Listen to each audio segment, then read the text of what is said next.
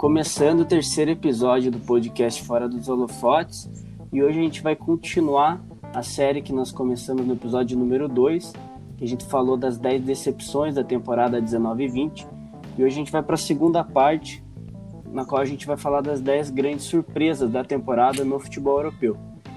Comigo para bater o papo tá a mesma turma que esteve no episódio 2, né? Cumprimentar eles aqui. Primeiro vou falar com o Julie. Daí, Julie, beleza? Daí, Vitor, tudo certo? Tudo.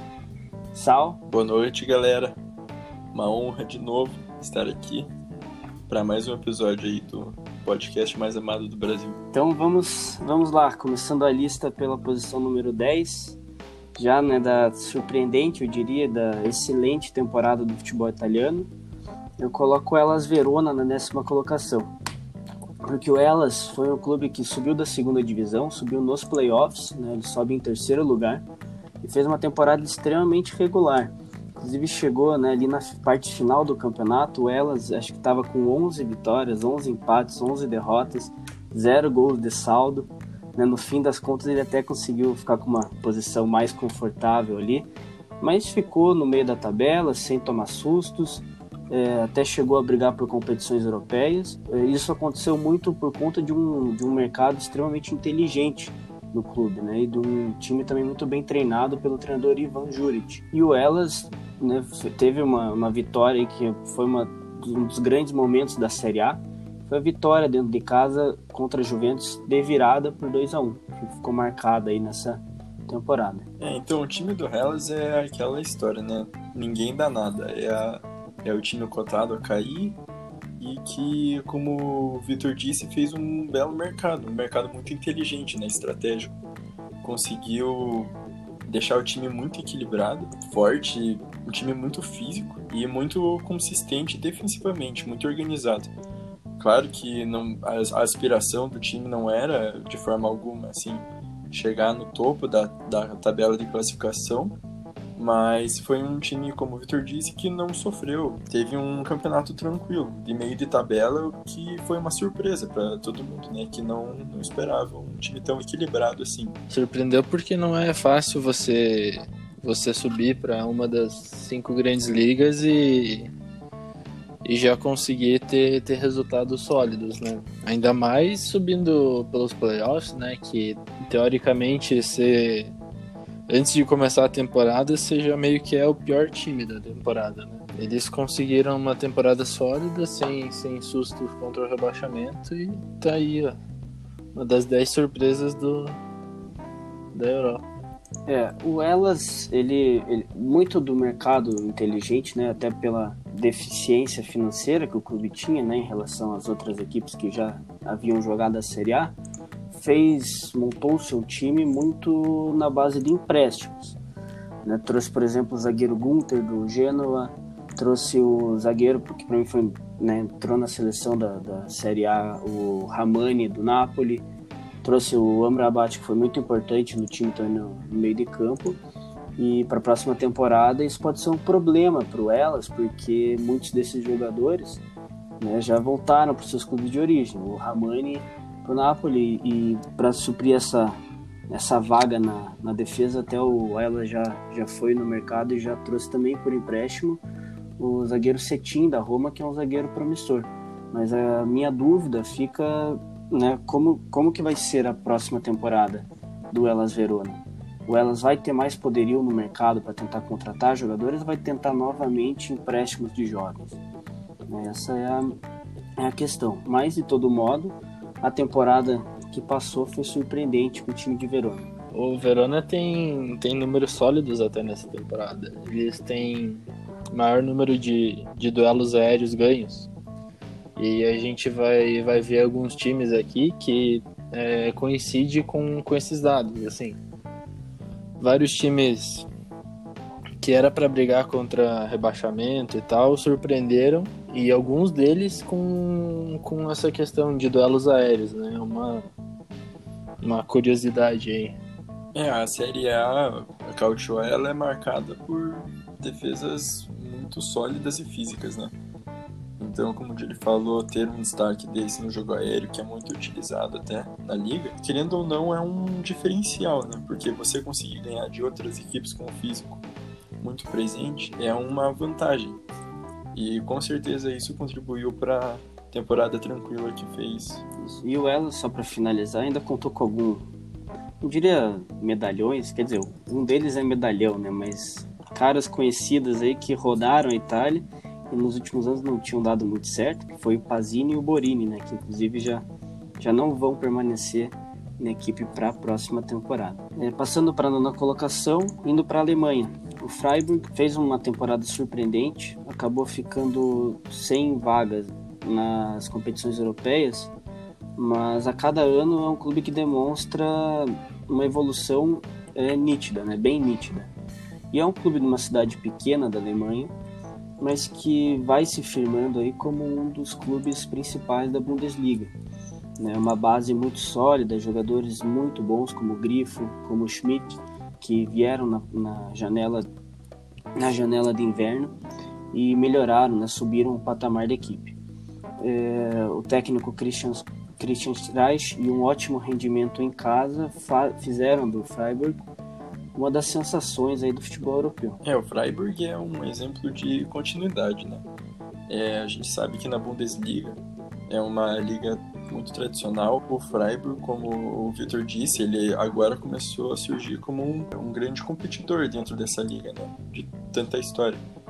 Então isso é uma coisa a se admirar, porque querendo ou não, não é um, um time é, super tradicional, um time como tem outros na, na Bundesliga, mas é um time que se mostra muito consistente e equilibrado pelas temporadas, né? O Freiburg que conseguiu ali flertar com, com o campeonato europeu numa das ligas mais equilibradas, né? Da, da Europa e do mundo, né? E teve um, um destaque na defesa também, dessa vez. É, mais para a parte de goleiro, que o Freiburg teve maior número de, de defesas no campeonato e a maior porcentagem. Né? Outro destaque foi o, o meio-campo Hoffler, que teve maior número de interceptação na liga. Eu posso ter falado errado o nome dele, né? Vitor, se Não, tá. tiver errado, me corrija. E o, então, Huller, que mais ganhou faltas. É, o, o time do Freiburg realmente era muito sólido e peças importantes. Duas peças muito importantes que foram o zagueiro Koch, que foi aí acho que a primeira contratação do Bielsa para o Leeds, e o atacante Baltimore, né, que foi um dos destaques aí já algumas temporadas, um dos melhores jogadores da Bundesliga. E que saiu para o mercado português, foi para o Benfica, foi na minha opinião até uma transferência bastante aleatória, assim eu diria, né, porque né, por ser atacante de nível alto da Bundesliga, por ser atacante né, de seleção alemã, me surpreendeu ele ter saído para o Benfica. Bem, a gente passou já pela Itália, pela Alemanha e agora partimos para a Espanha, né? Porque na oitava, na verdade, a oitava e a sétima colocação são de clubes espanhóis.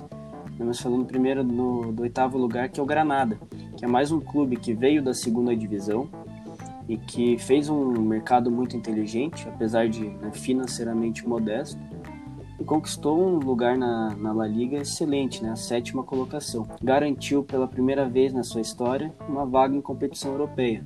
Ele vai jogar os playoffs da Europa League. E além disso, o Granada ainda fez uma Copa do Rei excelente, chegou na semifinal, demonstrou a qualidade do jovem técnico de 39 anos, Diego Martinez, né, com uma defesa muito forte e com um ataque também letal com Carlos Fernandes como é um artilheiro time do time. Que mais uma vez, né, como muitos na lista, equilibrado.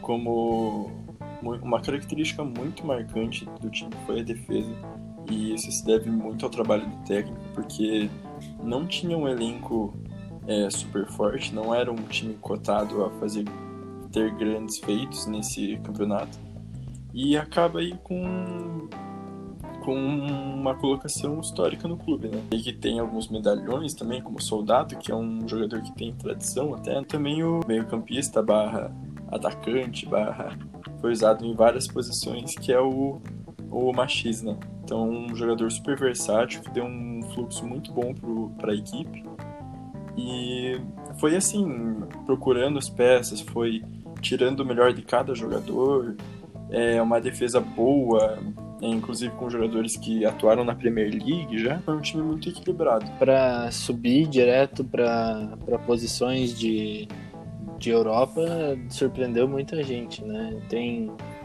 é outro time aqui na nossa lista com, com grande destaque defensivo. Dependendo do ponto de vista, é destaque ou não, mas tem um, um meio-campista que foi o mais faltoso da, da liga, né? Então, de vez em quando, compensa a galera chegar um pouco mais forte que, que levou o Granada lá para posições de Europa, né? Bem, na sétima colocação, mais um clube espanhol, mais um clube que surpreendeu na La Liga e que ficou uma posição acima do Granada, foi a Real Sociedad. É, a Real Sociedad já tinha feito uma temporada bastante sólida em 2018 e 2019, né, uma temporada regular, mas que ainda contava com alguns problemas. Para esse ano, o clube também apostou em muitos jogadores e parece que todas as apostas deram certo. Né, o Isaac, que tinha surgido como promessa no Borussia Dortmund, não tinha rendido. O Odegaard, mesma coisa no Real Madrid. E os dois jogaram demais, né? Contando também com o Portu fazendo excelente temporada, com o Yarzabal fazendo excelente temporada. O Merino é mais um que foi lá pro, pro Borussia, não jogou tão bem. E na Real Sociedade fez uma temporada excepcional. Ah, isso resultou com a Real Sociedade finalizando em sexto lugar, carimbando vaga para a Europa League e ainda por cima, né, se classificando para jogar a final da Copa do Rei, que ainda não tem data definida. E vai ser uma das finais mais espetaculares da história, porque é contra os seus maiores rivais, os rivais do País é, Basco, é, foi um que são Atlético que surpreendeu realmente, foi assistindo jogos durante a temporada, é, a qualidade que teve o meio campo foi uma coisa muito linda de se ver, assim, foi um futebol de primeiro, eu digo. Eu, eu acho que esse time é, poderia ter chegado até melhor na temporada, assim, pelo que eu vi, sabe? O Odegar fazendo o time fluir de uma forma muito boa. É um garoto que, como o Vitor disse, não havia é, surpreendido, assim, no Real Madrid, mas é muito novo, né? Um jogador muito novo e que tem um futuro brilhante pela temporada que apresentou. Real Sociedade que não era um dos times assim cotados para brigar contra o rebaixamento, já era um time assim é, teoricamente bem estabelecido na, na liga, né? Mas mesmo assim surpreendeu com o sexto lugar, né? E com a final da Copa do Rei, que tem grandes chances de ganhar. Não vai ser fácil, mas tá aí, bom resultado. É, o... a Real Sociedade que inclusive chegou a flertar com a Champions League, né? Ficou ali por várias rodadas entrando, saindo do G4, pelo menos na cola ali do quarto colocado. No fim das contas, né, vai para a Europa League, mas de todo modo a temporada excelente que promete ser ainda melhor para o ano que vem. A gente falou bastante do Odegar aqui, que tem futuro indefinido, né? Porque ele voltou para o Real Madrid de empréstimo. A princípio, né, parece que, que o Zidane não, não planeja ficar com ele no elenco. Já ouvi dizer que a Real Sociedade tenta um novo empréstimo, mas não se sabe. De todo modo, a Real Sociedade é, contratou um reforço que vai suprir com certeza à altura ou talvez muito melhor, né? Que é o excelente, o histórico jogador da Premier League, é, David Silva. Não nem comentar muito sobre a história que ele tem no City, né? Que construiu uma história linda lá. Por mais que seja um clube assim que usou muito do dinheiro para construir o elenco, mas ele teve fez uma história linda lá. É, é um jogador excepcional e é do nível mais alto que se pode ter no meio-campo, então é uma contratação brilhante assim pro, pro time. Não só pro time como para a liga, né? Promete levar Com certeza. também o nível do campeonato. Indo para para outra grande liga, né, que nós ainda não falamos, só que que é a liga inglesa, só que não a Premier League, também não a Championship. Vai falar do clube da terceira divisão inglesa, que é o Wycombe. É um clube mais do que centenário, são 133 anos de história. Só que o Wycombe só jogou né, um campeonato profissional em 1993 pela primeira vez. E foi meteórico na época, né? Porque eles chegaram na EFL, em 94 já estavam na segunda divisão, foram os playoffs, mas não conseguiram jogar. E depois disso, assim como o sucesso foi meteórico, a queda também. E nesse ano, pela segunda vez, vão jogar a segunda divisão. Conseguiram nos playoffs uma classificação histórica para a Championship. E aí uma das grandes surpresas, vai ser um grande destaque aí ver o gigantesco é, Akin Feua jogando a Championship. Né? O Akin Feua que é, é, ele foi símbolo né, dessa equipe até num conto de fadas que viveu essa temporada. Afinal, em 94 e 95 foi quando bateram na trave para os playoffs. E sempre foi um time muito simpático, mas que sempre teve campanhas muito modestas, né? Dinheiro curto. Então a gente sabe como é difícil hoje em dia um time crescer, assim, ter uma campanha é, boa desse nível, assim. Então é um time muito simpático, cara. Não tem como não gostar é, do Bicombi. Então acho que é muito, muito legal essa história que viveu essa temporada, o que demonstrou. A Inglaterra sempre nos proporciona algumas histórias legais, né? E essa temporada do Icombe é uma delas. Inclusive foi o time foi sólido a, a maior parte da temporada, né?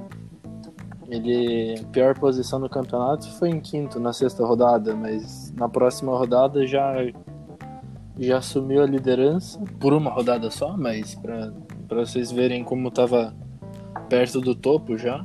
Depois, mais pro meio do campeonato, passou nove rodadas seguidas na liderança. E terminou assim um pouco mais inconsistente ali, foi para segundo, depois quarto, terceiro, mas conseguiu conseguiu lugar nos playoffs, ganhou os playoffs e agora vai vai jogar a grande Championship, o campeonato mais tradicional do mundo.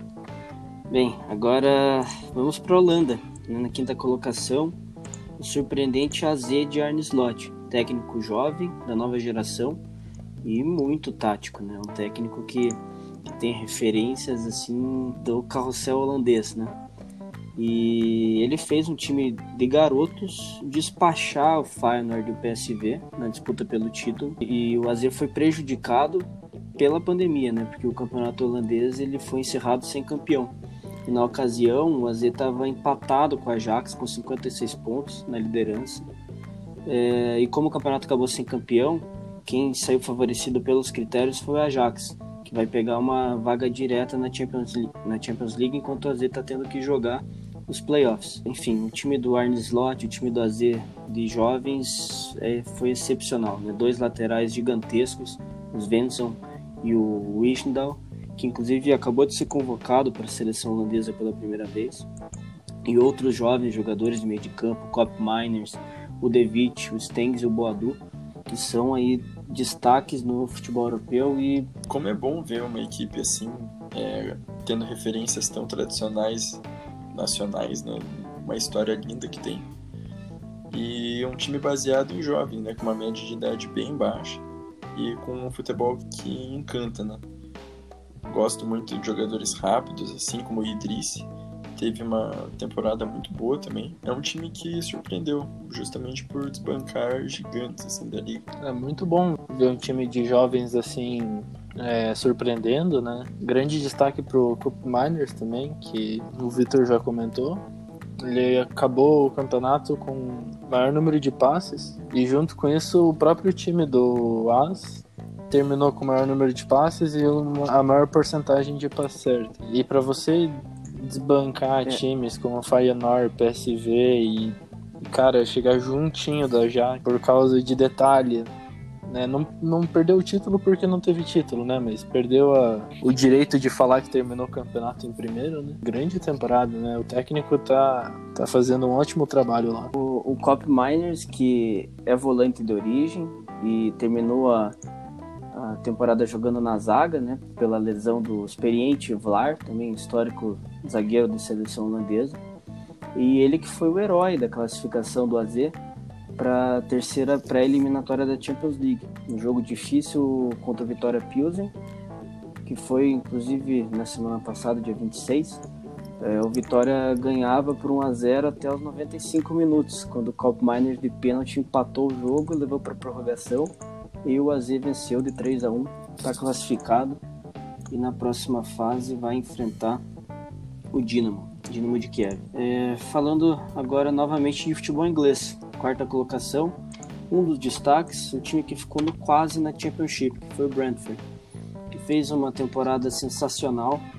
Né? Ninguém esperava que o Brentford conseguisse jogar da maneira que jogou, chegar onde chegou, mas no fim das contas, né, a temporada acabou de uma maneira bem amarga.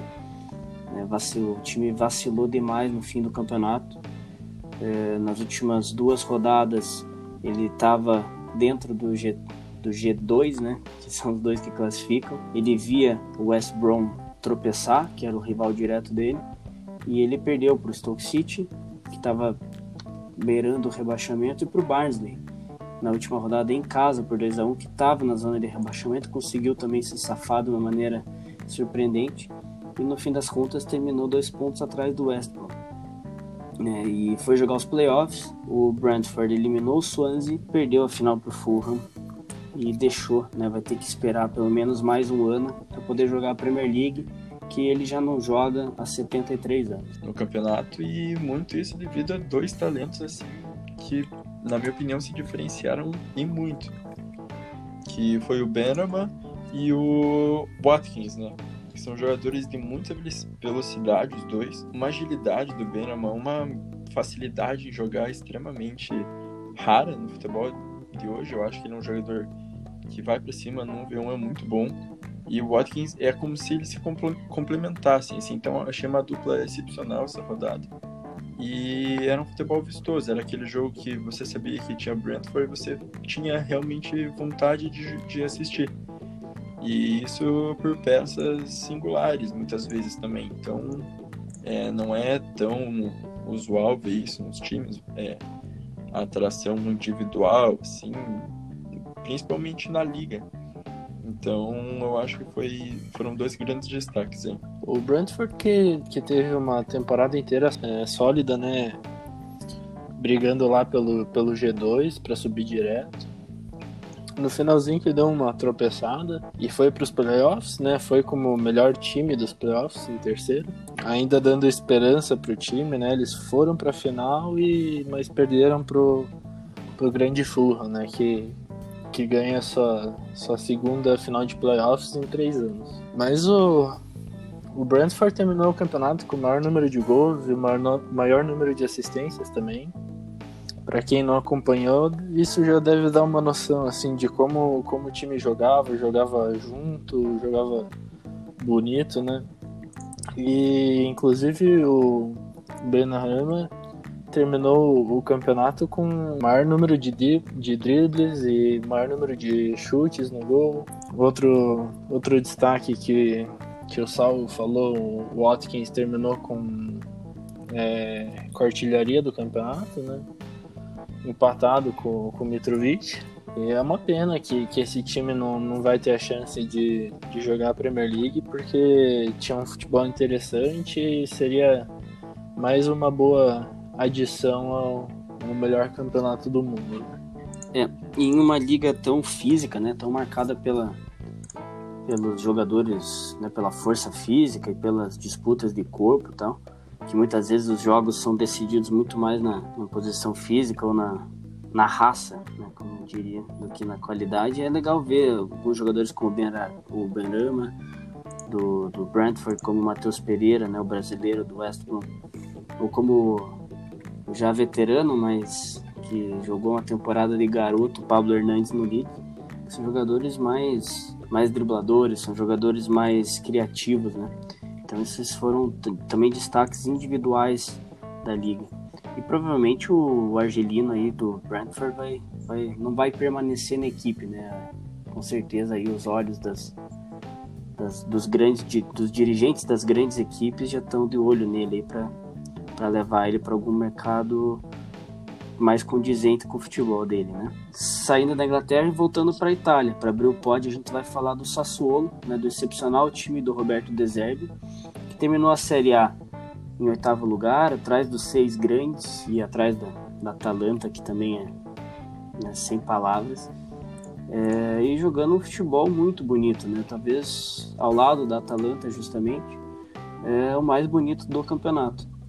um clube que financeiramente era bem inferior do que outras equipes que acabaram até bem atrás dele. A gente até falou lá na, nas decepções, por exemplo, do Torino.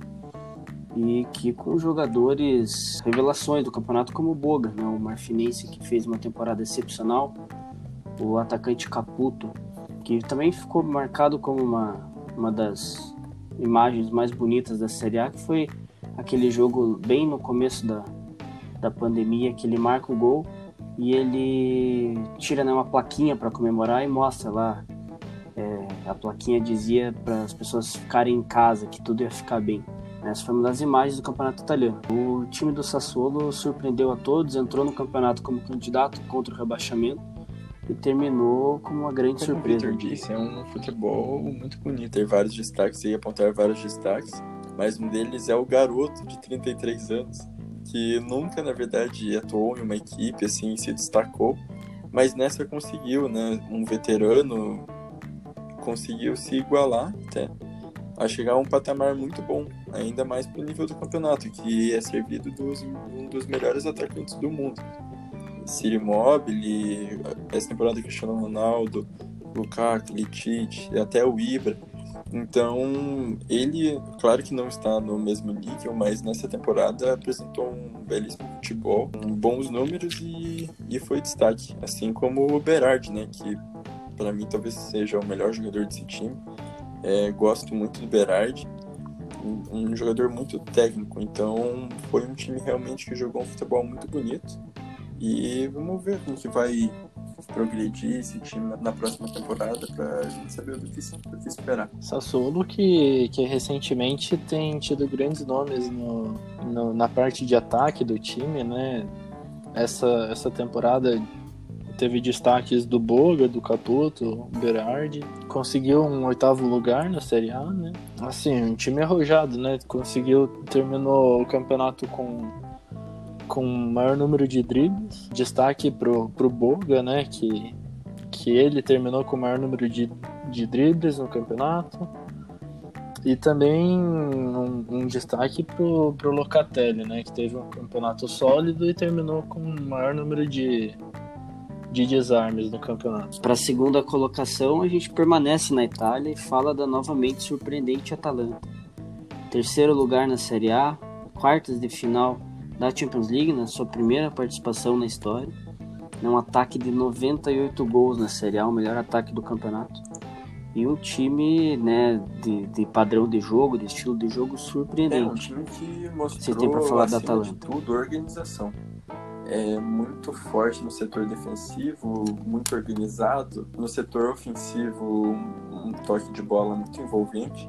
Podemos destacar vários, vários jogadores da ano é, vou falar de um que para mim é fenomenal, já já acho que vem fazendo temporadas muito regulares durante o tempo. Mas o Gomes foi espetacular nessa temporada, assim, do lado do é um artilheiro nato, um matador. Fez uma temporada muito, muito boa. E com certeza, para mim, é o destaque desse time. Desse time é um, um jogador que faz a equipe jogar. Mesmo que seja um jogador que já tinha mais visibilidade, mesmo antes de uma temporada brilhante, eu acho que ele foi o nome, ele que chamou responsabilidade, ele que coordenou o time, foi a principal peça para uma temporada brilhante aí da Atalanta. A temporada da Atalanta nem, nem precisamos falar que foi ótima, né? É o time bem sólido na, na Champions League, conseguiu um terceiro lugar no campeonato italiano, passando 98 gols para cima do da liga mais, mais defensiva ali da, das top 5. E a Atalanta tem vários destaques em números, né? Como já falei, 98 gols foi o maior número de gols do campeonato. Teve também maior número de chutes, chutes ao alvo. E, a quarta de final da Champions League contra o PSG, que jogou muito bem para fechar uma, uma temporada ótima da Atalanta, com, com vários destaques até o, pessoais. Né? O time jogou muito bem junto, mas, mas também dá para destacar muito bem Gomes, Ilitite, até assim o Palomino, vários jogadores que, que surpreenderam na temporada. Atalanta que ficou no quase, né? Ficou ali até os 90 minutos garantindo a classificação histórica para semifinal. E no final do jogo contra o PSG perdeu essa vaga, mas de todo modo a campanha do time que começou muito mal na Champions League, né? Acho que nos três primeiros jogos, acho que perdeu os três. Agora não tenho informação aqui, se vocês puderem ver aí. E a Atalanta depois, né, passou por cima, daí fez aquela aquele mata-mata de muitos gols contra o Valência. Foi realmente espetacular. E que já está né, se reforçando para a próxima temporada. Foi hoje que a Atalanta anunciou o Miranchuk, né, o meia russo, que já tinha sido destaque na Copa do Mundo, que fez algumas temporadas muito boas lá no Lokomotiv e chega para ser talvez a sombra, talvez né, até pegar uma vaguinha de titular para o Papo Gomes. Que é, esse foi um dos, dos grandes problemas da Atalanta no fim do campeonato, porque o Papo Gomes já não tinha mais perna para aguentar o jogo inteiro e o grupo não tinha nenhum jogador características parecidas da dele, né? Então quando o Papo Gomes teve que sair, entrou o Malinovski, que é um excelente jogador também, mas de característica um pouco mais defensiva, eu diria. E agora o Miranchuk promete ser um, um nome muito importante para a Atalanta fazer uma nova temporada, mais uma temporada boa na Champions League e quem sabe até brigando pelo título na Série A. Passando agora para a primeira colocação, voltando para a Inglaterra, agora pela primeira vez na Inglaterra falando da Premier League.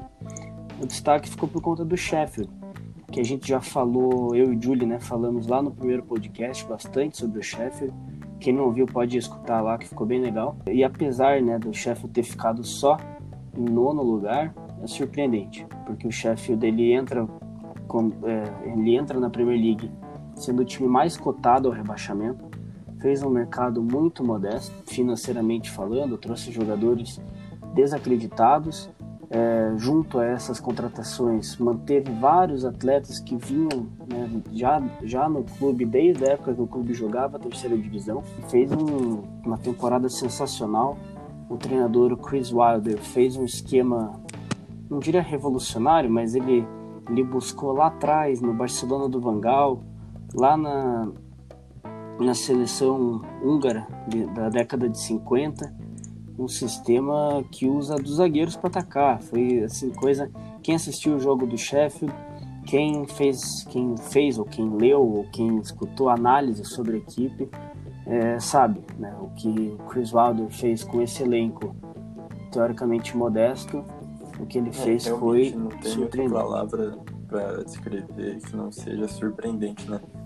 Nessa lista é o lugar número um merecidíssimo, assim porque o que o treinador fez resgatando essas raízes, esse estilo de jogo, esse esquema tático, foi simplesmente genial. Então, assim, é, o Sheffield, por si só, eu acredito que muitos que acompanham a Premier League, um dos campeonatos mais é, vistos no mundo, né? Talvez o mais visto, se impressionou, porque foi um time que bateu de frente com é, gigantes e um time que inicialmente não era visto como favorito de de quase nada, sabe? Então, por mais que agora todo mundo ache ridículo falar que ah, não era um time que tinha ambições grandes, mas realmente não era. Então, é, eu queria destacar aqui principalmente o Tim Henderson, né, que foi um goleiro que fez milagres aí durante a temporada, o melhor goleiro da Premier League essa temporada. Então, é um goleiro muito que se destacou muito. Então, uma equipe muito entrosada, muito equilibrada e que surpreendeu muito. O Sheffield que, que realmente entrou na temporada como o grande favorito para cair de novo, né? É, dos times que subiram, talvez eram mais fraco e, e também, assim, comparado com os times que, que já estavam, não era aquela aquelas coisas e, e começou o, campeonato bem, começou bem, continuou bem, terminou ali quase pegando um lugar para competição europeia, né? Estilo de jogo diferente, surpreendeu todo mundo, né?